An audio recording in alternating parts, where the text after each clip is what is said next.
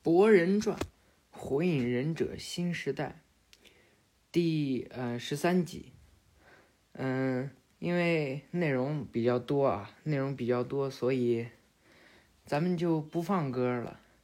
嗯，也不扯什么闲篇了，直接开书啊，好吧，直接开书。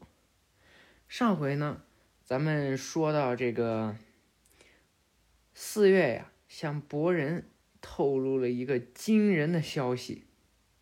咱们今天接着说啊，他透露一个什么消息呢？马上就会揭晓。咱们先看看警务部，哎，这面他们根据哎情报找到了根的一个嗯基地，找到了根的一个基地。房子呢已经非常的破旧了，玻璃全都碎完了，而且还是个木头房子。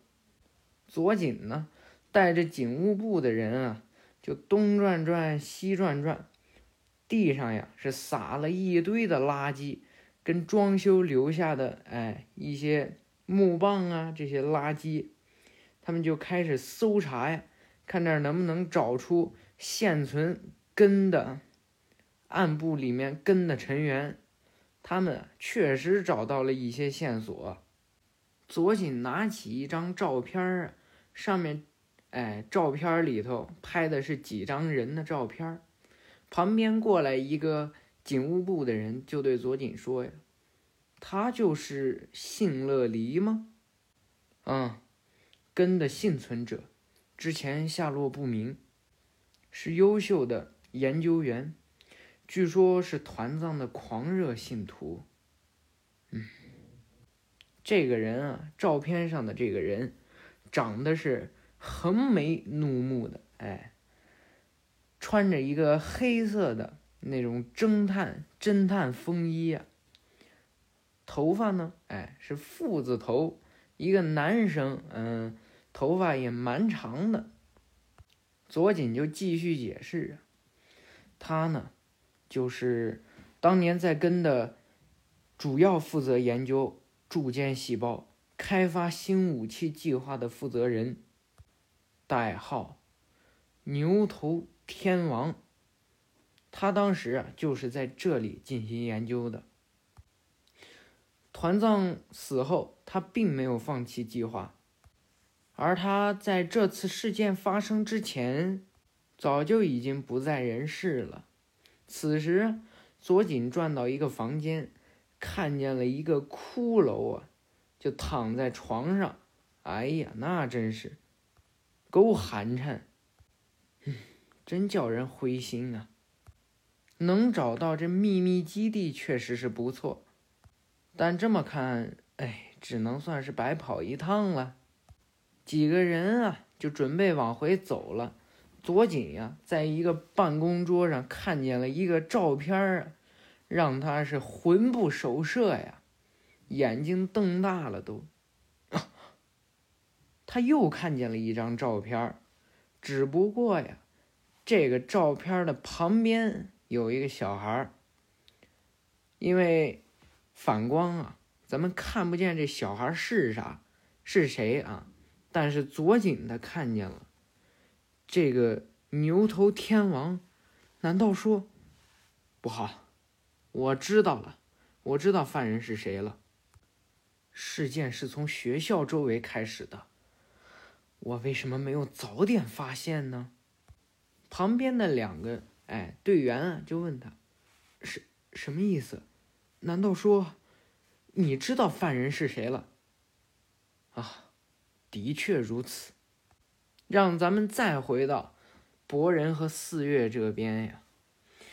四月就对博人说，犯人是。到底是谁呀？快说！其实我一直在想，到底怎样才能确认你到底是不是太阳？哎，太阳。所以来到这个村子以后，我一直在观察，因为想知道你会作何反应。你毫不犹豫的投身事件中，帮助大家恢复了神智，是吧？不明白你什么意思，但这不是应该的吗？四月，你到底要告诉我什么？不过，这次你会怎么办呢？四月走上前去，犯人是是班长。说完这句话呀，博人吓得班长呢，已经哎做好了一切的准备，把他的头发散下来，背上呀出现了前几次出现的那神秘的印，下面的二十四个、二十七个角已经完备。只差一点点查克拉，他就能召唤出通灵兽。班长已经做好了准备，那么咱们大家准备好了吗？于是，穿上了他的披风，戴上了帽子，班长就准备出动了。在这个黑暗之中啊，把他的面具，哎，那个白色的面具一戴。就走出了这个深深的黑巷子里，混入了人群当中，然后立刻就消失了呀。再说说火影岩这边啊，不是火影岩啊，火影办公室这边，鸣人呢已经来到了火影办公室，陆安一直在等他。啊，就是这样，一系列事件是跟残党的女儿伪装身份做下的，这鸣人啊。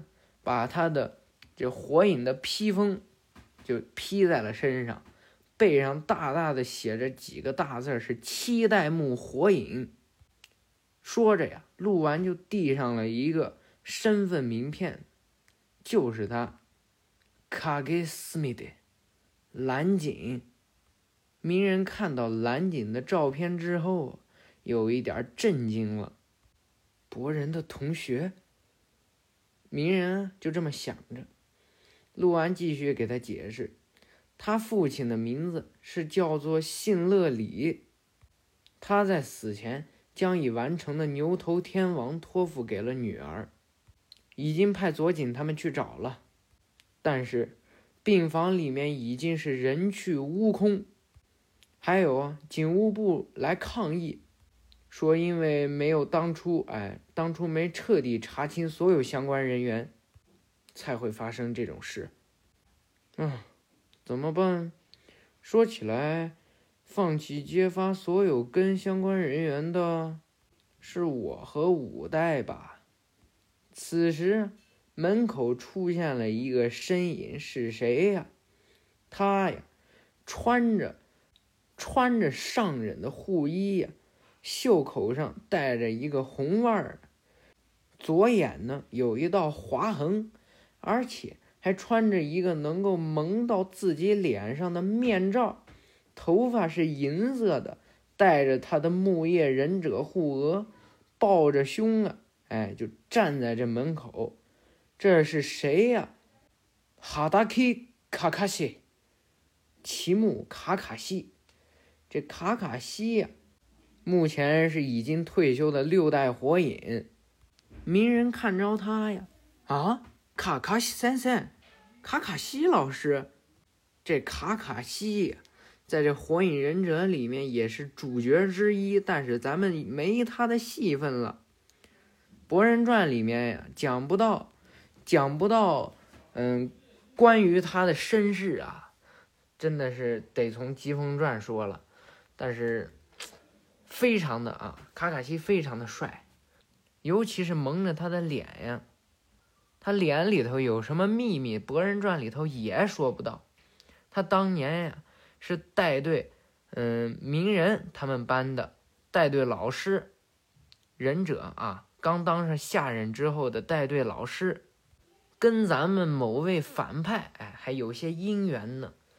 这卡卡西呀，以前又称复制忍者，又称是写轮眼卡卡西，在木叶村呀是大名儿，哎，都传到村外去了。不过呢，这么厉害，都是因为某个人啊。咱们呃有机会再说啊，可能会说到的这儿，可能会说到这儿啊。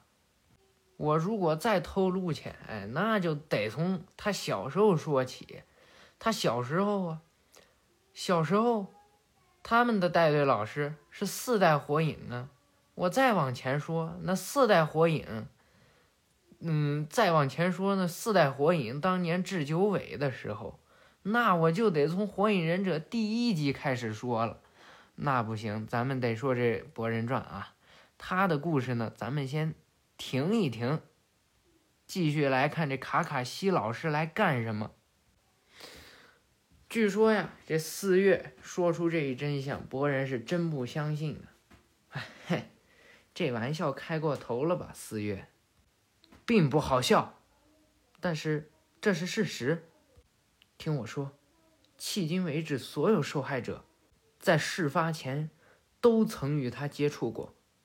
突然想起了某些事情，这梅塔尔啊，跟他们一块回家的时候。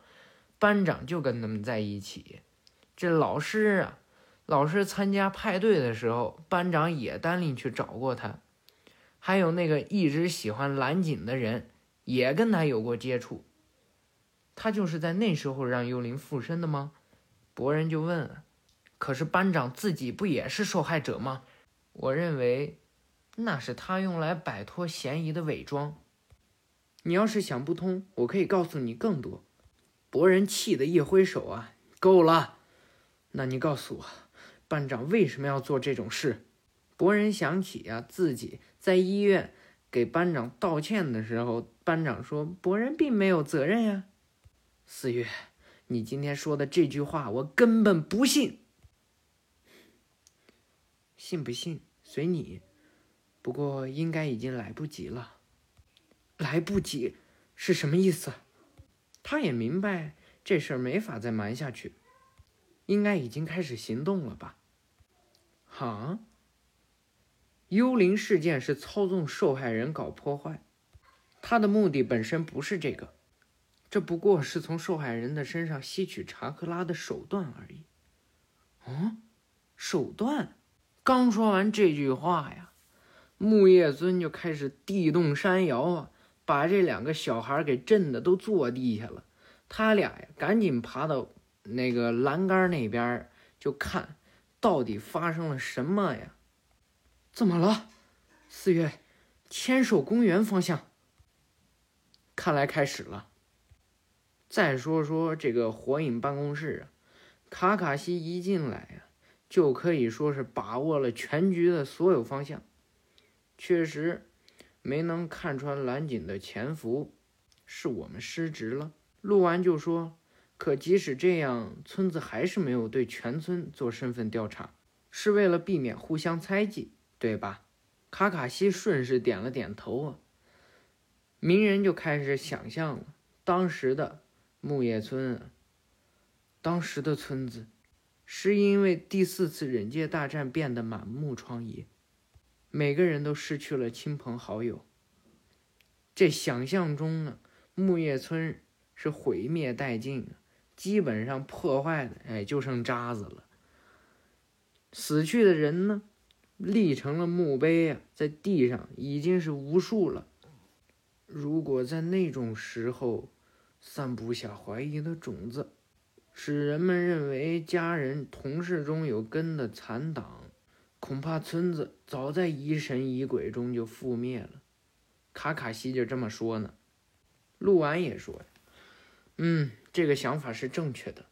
佐井就是个好例子。要不是当时的决定，他头一个就是被怀疑的。问题在于井。鸣人呢，继续说呀，他已经过世的母亲不是忍者，只是个普通人。”这在收到忍者学校入学申请的时候就确认了。卡卡西就说呀：“嗯，父亲不知道身份，一开始就知道有可能是叛人，对吧？什么是叛人啊？这个其实很好理解啊，就是反叛村子的忍者，就是坏的。哎，以前可能是好的，在这村子里头啊，也是这村子里头的忍者中的一员。”可是后来呢？哎，叛变了，这个时候就要把他们驱逐出境，让他们不得再回村子，这个就叫叛忍。而叛人呢，出了村子以后啊，成群结伙就开始为非作歹呀。这个咱们以后再说。鸣人就反驳这卡卡西，又不是父母双亡就不能进学校，咱们没这规定啊。但是不论做什么，他牵连了许多无辜的人，这也是事实。录完就说呀，就算是孩子，鸣人不高兴了呀，也还是要按犯罪论处吗？录完接着呀。现在我们的立场是守护木叶村的秩序，不能心慈手软啊！期待卡卡西呢，也就训着鸣人：“你也真是总在一些不该较真儿的地方较真儿。”哎，请您别开玩笑了。录完就对卡卡西说：“呀，话说呀，六代你怎么在这里呀？你不是去温泉了吗？”“嗯，啊。”我倒也想悠然自得的隐居，不过我和团藏还是有些姻缘。我独自去调查了他研究的痕迹，鸣人就问：“ 然后呢？有什么收获吗？”啊，我倒情愿自己没查到这事儿。团藏的遗产牛头天王，怕是植入了那个叫锦的女孩的体内。鸣人一听这话呀，椅子上是坐不住了。立马跳起来，录完就说：“难怪怎么找也找不到那破玩意，怪物在哪里？”嗯，应该是他父亲下的手吧。蓝锦就是用来召唤夜的门。鸣人捏紧拳头，怎么会这样？这夜到底是什么呀？前几集咱们提到过，其实夜呀，就是这个拥有吸取查克拉。拥有紫色查克拉的这个通灵兽，录完啊，紧张的说：“那现在恐怕紧。”外面轰隆一声啊，卡卡西走上窗前，发生了什么？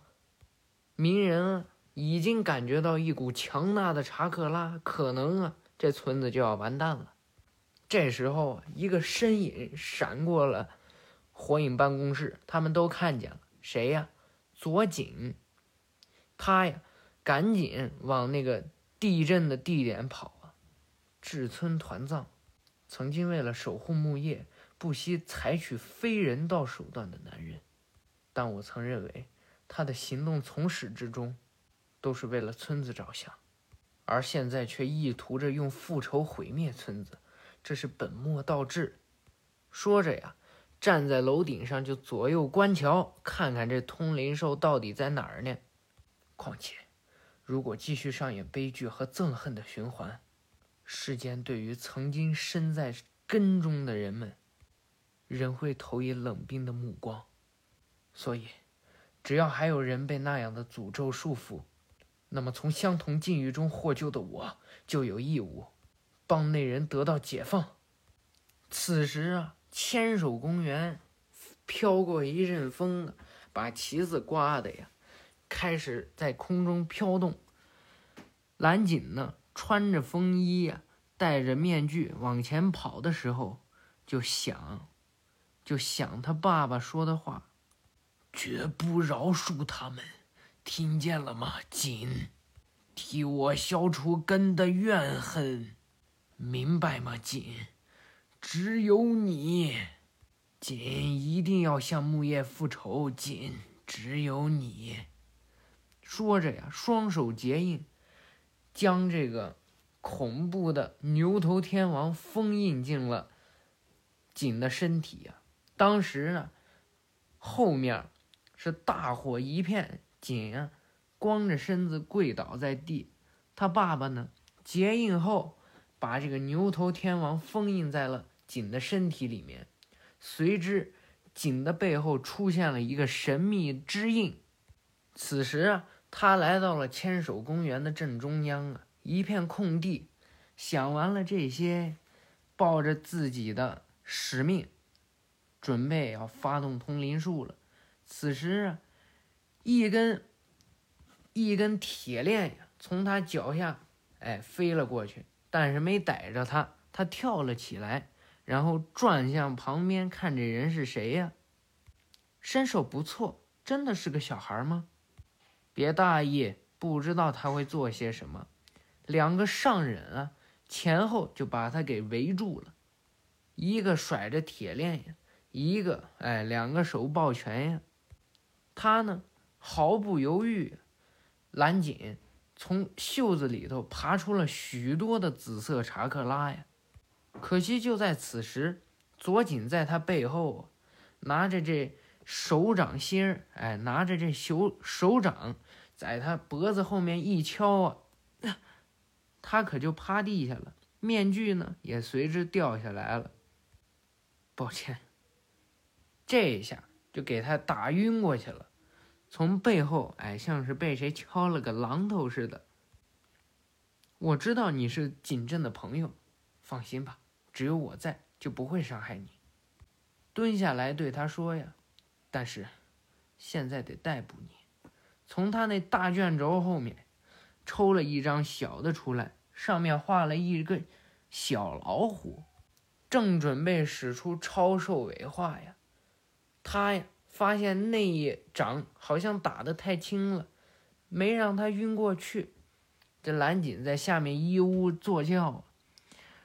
上面的他的披风啊，慢慢的被腐蚀了，里面那个印啊是越来越紫，越来越紫，开始疯狂的冒紫光呀，把这三个人吓得，痛的一声啊，那一次，哎，差点把博人从天台下面给甩下去的那个大嘴可就张开了，把这左锦呀震出去，不知道飞了多远。然后痛的撞在了树上，怎么回事？还能动吗？这时啊，这只通灵兽是全身都是白白的，那个白色哎，白色的长发呀，就飘在空中，一声巨吼啊，脚丫子呀踏在这千手公园，震出来几块岩石都不知道，烟雾弥漫之后现出了真身啊。牙齿啊暴露在外面，这才发现，其实那个当时哎想咬博人的那个，其实不是他真正的嘴，是他的尾巴，他的尾巴上还长着一个嘴呢。这巨大呀，真是太恐怖了。他就是咱们牛头天王叶啊！大吼一声啊，准备发动进攻了。这个怪兽那个“夜”字怎么写呀？左边哎是夜晚的“夜”，右边呢是个鸟，不过是鸟的繁体字，就这么写的“夜”。此时啊，几条尾巴下来，想把这左锦给它吃了，但是左锦的反应快，往后跳了几步躲开了。此时呢，蓝锦看见这通灵兽啊。自己的风衣远也全腐蚀掉了，可就光着身子跑掉了。紫色的长发飘逸呀！啊，博人在这天台看的是目瞪口呆。那是什么？四月镇定自若呀。那是夜，被牛头天王搜集的查克拉召唤来的。他要是狂暴起来，村子就完了。这个东西啊，已经把千手公园破的，哎，破坏的是一干二净啊！在那地方吼啊，几阵波呀，把下面的树啊全都给推倒了。博人想要赶紧跑过去，四月呢一把抓住了他。你想怎么办？你过去以后能做些什么？不知道。然后一手啊，就把这四月的手从他肩膀上。撒开！总之，除非班长亲口承认，否则我不信。就这样，然后不理这四月，赶紧就跑啊，冲这个千手公园的方向。不仁，这时候，他袖子里的小蛇呀，又爬到他耳朵旁边说话来了。什么事？现在正忙着。不是说让他活着观察吗？为什么事到如今？知道了。任务明白。新的任务是杀死信乐锦。这只怪物呀，在这千手公园是肆意破坏呀。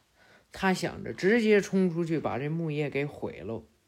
拥有庞大查克拉的他呀，普通人是阻止不了了。这三个人啊，躲在一块儿，谁呀？左井和旁边两个队员，暗部的队员。队长，对不起，哪里？毕竟只凭我们几个，肯定不是他的对手。他呀，这个叶看见了他们仨儿，来了，赶紧跑！这三个人往后一跳啊，叶拿着这大爪子就往下挥呀，砰的一声，又在地下是一大洞了。呃，黑灯，一阵雷电闪雷鸣啊！卡卡西举着紫电就飞过来了，咔嚓一声啊，这个叶呀。是鲜血直流，原来把他尾巴上的大嘴巴给他砍掉了，拿着他新发明的忍术紫电，这六代啊就跳在了地上。左井一看啊，六代，不能放他进村子，先拜托你杨公了。是，说着呀，这左锦在这卷轴上一画，您不九九黑嘎。画出了一个巨大的鹰啊，就带着这左锦飞上天去了。卡卡西呢，和众人共同结印，土通他就土有限去，土遁多重土流壁。这从地面上上来的土墙啊，就把这个叶呀就给层层包围。怎么办？这时候啊，那个鹰啊。那个被画出来的鹰啊，被他那废尾巴、没嘴的尾巴给一巴掌就给打没了。从那个伤口处啊，爬出来许多的长得像蛆一样、带嘴巴的那种小尾巴，就冲着他们几个，就冲着六代他们几个呀，就过来了。一堆的小蛇，长得很像小蛇这种动物。后面两个呢？他俩呀，哎，被那个小蛇给咬住了，那没力气了。左锦立刻过去拿苦无呀，打断了这两个小嘴巴。不好，查克拉被吸走了，情况不妙啊！六代啊，就这么说。博人赶紧跑过来，看着怎么土墙围着呢？我必须得看到里面，我必须得去找井啊！我。劝你不要再靠近了。四月也走了过来，这和幽灵事件一样。再这样下去，全村人都会被吸光查克拉。全村人，可恶，怎么办？办法自然有啊。竖者一死，业就会停止活动。死？难道你，博人，你会怎么做？家人、村里人的性命和班长的性命。你得做出选择，这个根本不用问，两个都要。四月呀，听到这话都惊讶了。是啊，我说不出这话，还让我看到自己不会选的选项。哈，我想看更多，感受更多，你和我不同的地方。四月说着呀，从。这个袖口里面偷偷放出了许多许多的小蛇，你在说什么呀，四月？但这次不一样，先忍忍吧。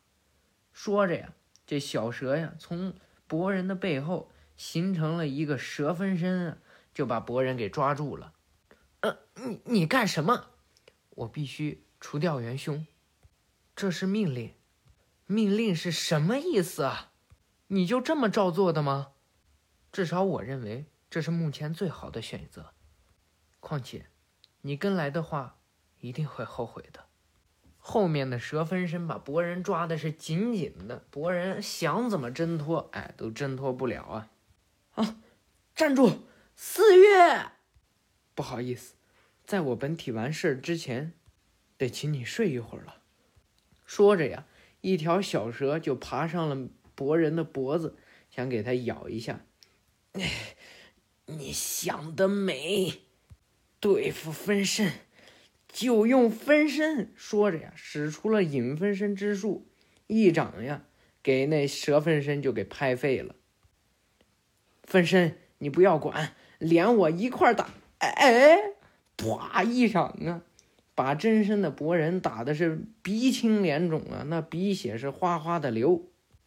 啊，好疼啊！我说你们两个分身，怎么连一点轻重都没有啊？你让打的，对吧？然后砰的一声啊，就消失了。可恶，不能再拖了，我得去找班长。可是他在哪儿呢？博人禁眼模式一开，有个看似像查克拉流动的东西，莫非跟随着这查克拉呀？博人用这禁眼就观察到了，其实是在村子的最上方，在那火影园上边。此时啊，卡卡西的土流壁坚持不住了。都碎了好多了，变大了，是因为吸收了查克拉吗？墙壁也快顶不住了，再加把劲儿。说着呀，佐井就喊道：“结界班，嗨！”立刻呀，围成了一圈儿啊，共同结印，使出了结界之术。一个紫色极光出现，半圆的紫色球体呀，就把千手公园给包围起来了。好的，不过。你这结界使得真好，把咱俩都给包进来了。这个叶呢，飞快的奔了过来呀，就冲着卡卡西跟佐井。看来只能由咱们几个来对付他了。既然是和大家伙互殴，本想请丁次他们帮忙的。丁次是谁呀？爹爹他爹爹，哎，就是个超级大肥子，比爹爹还恐怖那个。说着呀，佐井扔了一个带着线的。嗯，苦无缠着线的苦无绕了这怪兽几圈啊！结界班的所有人，都开始扔带线的苦无，给他缠得紧紧的。此时啊，他们就拉着这线呀，使劲的拉，坚决不能让他挣脱。突然呀，一个瞬身之术，他俩后面出现了一个人影。谁呀？咱们期待，你俩没事吧？你你怎么来这儿了？谁去救援活动啊？有陆完他们在呢，我来帮你们。哼，这种东西让我来速战速决。突然啊，全身啊闪起了金光，身体被金色包围，脸上那六根毛啊像刷了漆似的，自己的领子上面出现了嗯九个逗号，全身啊像是。充满了巨大的查克拉呀，头发立刻就竖了起来。卡卡西就说：“等一下，鸣人，像你这样的不行，他是会收集查克拉的。你那庞大的查克拉要是被吞掉，那可就真的无法收拾了。”卡卡西就对鸣人这么说呀。鸣人一听，我去，我这辈子靠的就是查克拉呀，没查克拉我就是废物呀。况且。当时时机成熟，叶的查克拉积攒到一定程度，术者多半会引爆它。这样一来，这一带全部会被炸飞。也是巨型炸弹吗？他原本就是这样的通灵兽，将拥有牛头天王的术者送往敌国，令其暴走后自爆，将周边夷为平地。这时候啊，佐井就开玩笑：“六代，你这……”说法简直合理到让人作呕啊！鸣人，你跟结界班待在一起，万一结界被打破，后果不堪设想。嗯，知道了。没想到我期待火影也会有一天跟着结界班一块干活呀。可是，只能这样了吗？果然设下了结界，以夜目前的查克拉而言，还不够。干脆起爆了吧！好不容易走到这一步，只差一点，再吸收一点查克拉，也就能变成完整的形态。突然啊，背后有人使了一个瞬身之术，班长。此时说话的人正是班长，他呢立刻顺势啊拿出苦无跟他抵挡，两个苦无啊蹭出了火花。谁呀？背后偷袭他？四月。班长呢，把这苦无呀扔成了回旋镖，从四月的脸颊划过呀。四月踹他两脚，班长呢用手都挡开了。四月顺势跳出圈外呀，自己的脸呀被划到了一个口子，开始流鲜红的血呀。嘿，班长，没想到你有两下子呀！有志者事竟成嘛。啊！这时候啊，班长想装一下，但是发现没必要了。哪里，四月？你是怎么找到我的？我其实还挺擅长隐藏的呢。此时啊，从班长的身上沿着腿呀爬下来一只小蛇，回到了四月的袖口啊。这时候，听众朋友们应该都明白这什么东西吧？在医院见面的时候，我动了点小手脚，虽然花了些时间，这个小蛇呀回到了四月的身体，四月。那个脸颊上的伤口啊，就开始蒸发了，一阵冒气之后啊，可就恢复了原样。我会死在你手里吗？是啊，这是命令，没办法。这不像是期待会做出的判断。是谁命令你呢？这跟你无关吧？此时啊，四月呀，一蹬脚底下的地面，就开始往前飞奔啊。顺势用这个，他这个可以变化的手啊，伸长了许多，想要抓住班长。他呢，班长确实是躲了这个他的手臂，但是四月从下面滑滑过来，拿着苦无啊，脚底下给他一绊，他可就摔在了地下。哎啊！四月呢？拿他的膝盖，拿他的小腿，抵在了班长的脖子上。抱歉，不过这样就结束了。班长呢，慢慢转过头去一看，四月的手啊，指甲变得是异常的锋利，想要给班长一次痛击呀。此时啊，博人出现在了他俩的身后。住手，四月！博人，班长呢？班长啊！发现这个四月移开了注意力，立刻就跳了起来，跳出了战斗圈外。博人就说：“呀，班长，班长，你真的是犯人吗？只有我能看见幽灵，是班长操纵的吗？”博人，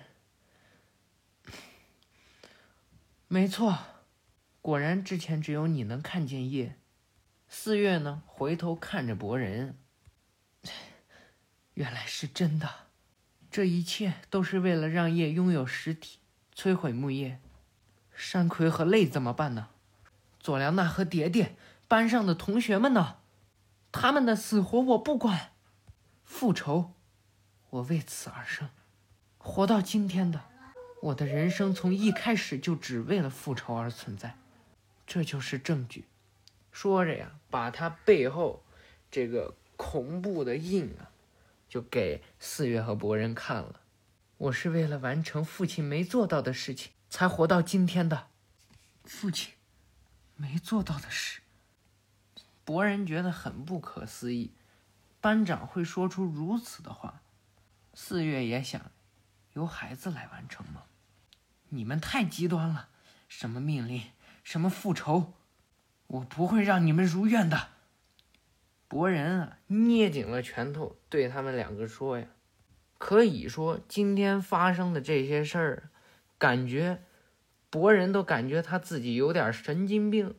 班长啊，哎，一个娇滴滴小娘子，四月呀，哎，他最好的最好的朋友，给他了多少帮助？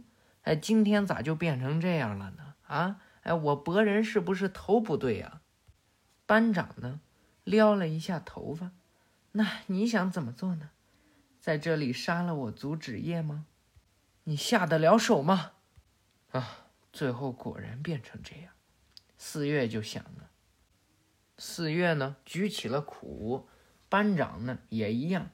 喂，四月，所以我说过，你来了一定会后悔。班长呢，从他的袖口里面召唤出来了一个紫色查克拉的小蛇。博人啊，来回看着这两个。住手！住手！四月，住手！四月呢，身体一震，就开始往前奔啊。班长和四月马上就要碰上了，只听见“腾”的一声啊，他俩呀确实撞上了。博人，博人，你们两个快住手吧！难道真的想杀了对方吗？博人啊，开了禁眼模式，拿着两个苦无呀，一个挡住了小蛇，一个挡住了四月的苦无。你们之前不还是？此时啊，博人的眼睛出现了异样啊，他镜眼上居然散发出来了雷电。什么？突然啊，这股雷电呀，就把四月跟班长。不知道弄成什么样了，咱们估计是说不到了啊。他俩呀，被这个闪电不知道如何。此时的夜应该能证明，夜的身前呀出现了一个小小的漩涡，然后夜呀就从这漩涡里头噌的一声随之消失啊。卡卡西一看可懵了，鸣人就说。这可可凝结子，时空间忍术，卡卡西也有点不耐烦了。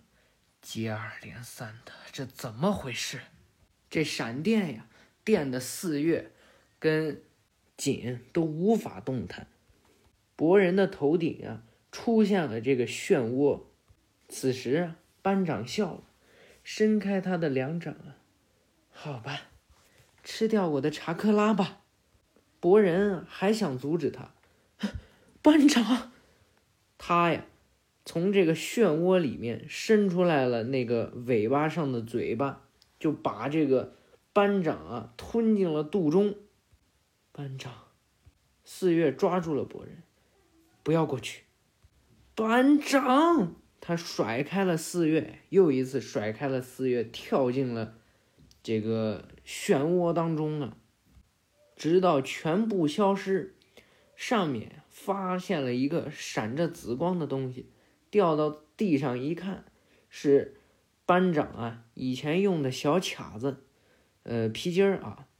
下一集，博人会跟蓝锦、四月其实也跳了进去啊，在这个漩涡当中的一场死斗，一场小孩子们的战争。